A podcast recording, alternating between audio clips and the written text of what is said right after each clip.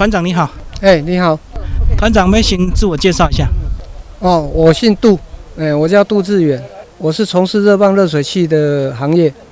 那因为了解说这个车床的市场跟这个需要很大，所以我在二零一五年的时候就成立了车床天地这个俱乐部。那到现在已经第八年了。要不要先讲你个人车床的经验？你说你二十年前就开始？呃，我们从二十年前大概就开始在做，在这个走车床这个路线，因为车床它最主要的方便性是随机自由，嗯，所以走到哪里睡到哪里，那就不用去订房啦、退房啦，天气不好改变行程什么之类的很麻烦，所以车床是一个很好的了解、认识台湾的一种旅游的模式。好，那你二十年前自己玩的很开心，为什么八年前要成立社团？我们在车床的这个活动的过程中发现，哎，最难解决的是洗澡的问题。哦，所以如果说我们可以在台湾各地有所谓的所谓的早点啊，或者是可以支援的单位，那这个车床的活动可以让它风起云涌，是我们的一个想法。后来是怎么样开始开发这些景点特约？哎，应该是说。这个机会也差不多，时机也到了。就是说，喜欢这种吉普赛旅游模式的人会越来越多，因为真的是机动加自由。哎，所以发现说，如果说我们可以去创造一个平台，让所有参与车厂活动的人都可以在各地取得他所需要的资源，那他在这个旅游的过程里面就就会变得很轻松方便。然后让大家互蒙其利，所以就开始进行这个规划、跟计划、跟执行。所以它根本的问题就是台湾住宿太贵，对不对？呃，台湾住宿其实是看各地啦，因为可能建设费用也高嘛。然后假日的时候一位难求，所以它一定是采用观光的模式去经营这个市场。所以观光价一般来讲，你可以。一天两天或者是一个假期去住宿，但是你不可能，不可能连续哦住个五天十天，半个月一个月，那一般人的收入是没办法负担的。啊，而且你要进出这个所谓的饭店啊、旅社啊。你还要提行李一大堆的问题，那我们睡在车上的话，基本上是没有这些问题。你的预算很容易灵活的控管。那我们那个车友已经四十万，你们后来是怎么样开始分工？分工基本上我们是没有太多的分工，因为组织越大，管理越麻烦，所以我们基本上应用一个 FV 的讨论区来让大家交流，然后把这个客群收纳聚集之后。我们利用这个群体的力量去创造一个市场，然后让同意我们的理念的人跟站点来参加，参加我们的这个这个组织，然后让每一个节点都可以互蒙其利，这是我们的理念。所以都没有打算规划不同的组别、不同的功能这样子。呃，会适当时机如果成熟的话，就会去创造一些呃适当的组织出来。其实有很多已经自动在形成了。对啊，对啊，我看好像大部分都是配合一些特约专员而已嘛，哦。对对对对，我们特约专员很热心，然后全省出去外面玩的时候，就顺便去洽谈，然后让一些比较默默无闻的营区或者是土地，他接受我们这种观念的，哦，不用用观光价的方式来来。收纳客客群的时候，那我们这个理念就有一点通了。我们着眼在于说，你的土地怎么样多重利用，让你的土地能够变现，能够获得相对的一个合理的收入。所以这个慢慢一些这个露营区他们也能够接受嘛，对不对？呃，一开始大部分是不能接受的。台湾的露营市场有一半是炒作的，那一半是因为很多人他休假的时候没有地方去，或者是喜欢露营，那创造一个。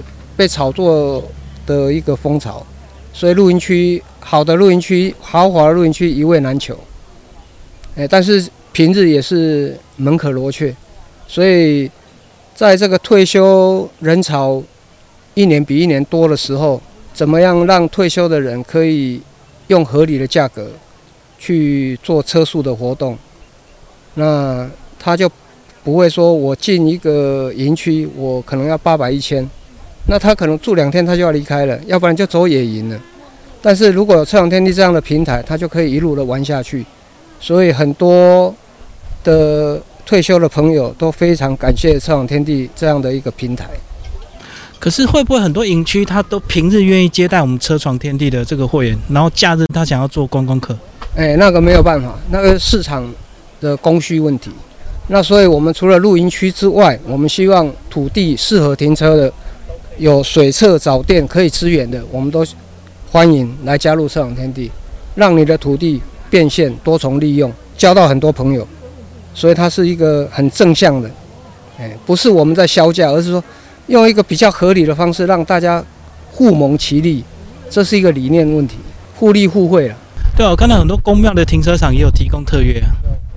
那有些宗教场所，它基本上它是以，如果它的他的想法是以给出外人方便，然后顺便就是他的香火可以鼎盛，不是很好吗？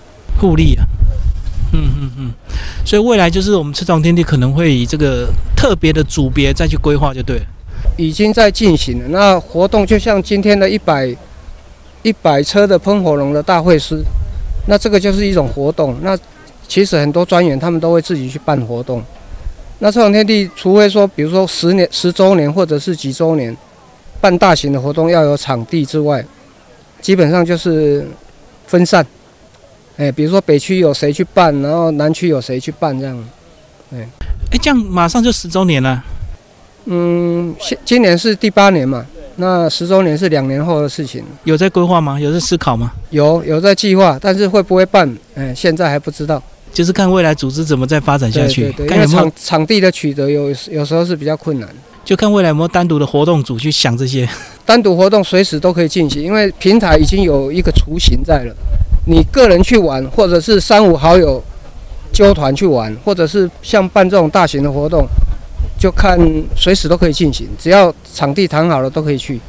像我们如果三五车要去哪里，哎，一联络可以进去，我们就进去了。你即使是不认识的人，到站点也会变成认识的人。哦，团长要不要讲一下？你这么多年来应该也有遇到一些什么车友跟这个特约他们有一些纠纷嘛，对不对？是不是都由你这边来？那是难免的，那是难免。基本上是属于一种消费纠纷或者是认知差距的问题的话。属于消费者跟跟这个供应者之间要去了解什么样的问题，然后需要团本部介入了解哦，或者是排除的话，我们才会介入。那基本上是属于各自的问题。哎，那我们有会员管理的机制，不良的会员在我们记录到达一定的次数，我们会会解除他的会员资格。哎，所以会员的管理是一个重要的项目。所以这是个互助团体哦，并不是花钱加入会员就有一定那种不是不是你加入会员你就可以为所欲为，我们也可以把你的会员停权，收回你的会员卡。所以未来未来一定会走向电子卡的机制跟互评的机制。你你可以不喜欢这个站点，这个站点也可以拒绝你来。哎，所以比如说平和机制，就比如说你你进来站点不遵守这个规范。哦，然后被报回来一次、两次、三次，可能我们就要联络你。我们不希望你当会员。如果你可以改，那我们继续期待你的改进。如果你改不了，那对不起，我们就解除你的会员资格。就有点像评价制度，对不对？买卖双边都有评价。会像 Google 的地图，每一个图点都可以这样做。团长讲一下这个自建站点好不好？我们这个车堂天地也努力的开发自己的站点，对不对？先讲一下为什么会有自建站点要有土地的因缘。这个因缘产生了以后，我们才会做评估。哎，基本上自建站点我们耗的时间跟精力会非常多，所以不是现阶段来讲不是不适合花很大的精力去开发这个。我们整个车厂天地的一个主轴就是推广车博运动。